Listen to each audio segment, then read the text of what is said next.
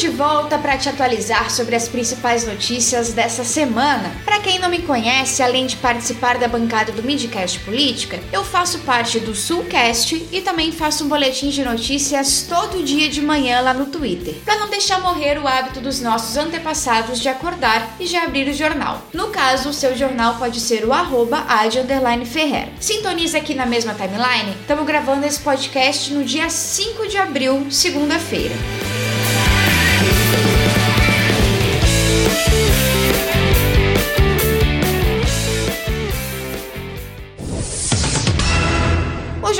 Começar esse jornal um pouquinho diferente. A minha querida amiga, cantora e compositora de emocore, Naja White, escreveu uma música que relata muito bem os nossos sentimentos nesse momento. Solta aí.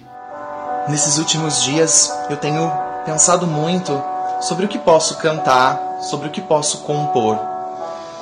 E eu busquei lá no fundo da minha alma uma composição e queria mostrar para vocês agora. É o que eu sinto neste momento.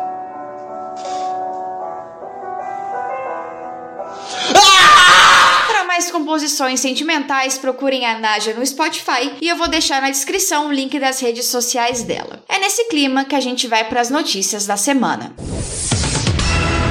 Finalmente o navio Ever Given desencalhou do canal de Suez. Se você tá perdido nesse rolê, te convido a ouvir o Ad News número 20, onde eu explico a importância do canal e como esse acontecimento pode ter um paralelo com as nossas vidas. Pois é, galera, um navio desencalhou antes da gente, tá foda. Mas enfim, ele foi desencalhado no dia 29 de março, mas somente no sábado agora, dia 3 de abril, que o tráfego do canal foi normalizado. Um congestionamento chegou a 450 50 navios, um total de 26 milhões de toneladas em carga. E foi com o Ever Given que a gente descobriu que a caixa de Pandora tinha um alçapão, e ele foi aberto quando cometemos o erro de tirar o navio de lá. Você sabe muito bem do que eu tô falando, foi só a gente tirar o grandão que passou uma tempestade no governo federal brasileiro. Ah lá, mais um paralelo e mais uma propaganda. A gente falou sobre isso no último Midcast Política. Se você não ouviu, já dá um play logo depois que esse Ad News acabar.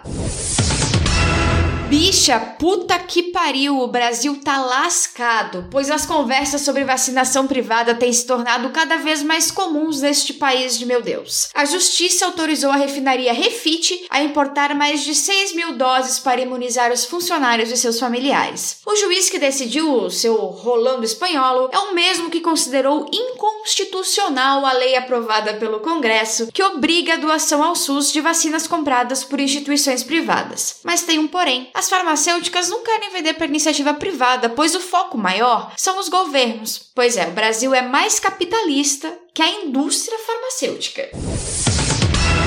A pandemia ainda não acabou, porra! Enquanto a gente tá discutindo essa desgraça de vacinação privada, tem gente pra caralho morrendo. E eu já quero pedir desculpa aqui pela chuva de palavrões, porque depois do 21 primeiro episódio gritando essa mesma chamada, é frustrante demais eu ter que continuar noticiando recordes e mais recordes. O mês de março acabou como pior mês da pandemia, com mais de 66 mil pessoas mortas por uma única doença. E a perspectiva para abril é que mais de 100 mil pessoas morram, porque poucos fazem algo para impedir que isso aconteça. E quem faz é sabotado pelo governo federal. A nossa situação é tão louca que nem as empresas aéreas estão querendo pousar aqui para nos entregar as vacinas, porque eles têm medo. A gente está isoladíssimo do mundo. E ao invés da gente pegar o exemplo de Araraquara, no interior de São Paulo, que fez um lockdown de verdade e viu suas mortes zerarem, tem ministro do STF liberando o culto religioso presencial. Sabe como é? O futuro das igrejas é exatamente esse: encurtar o caminho entre o devoto e seu Deus. Na Quinta-feira Santa, quando Jesus Cristo foi capturado e começou a ser torturado, 3.769 pessoas morreram no Brasil. Na Sexta-feira Santa, quando Jesus morreu crucificado, 2.922 pessoas morreram sufocadas no Brasil.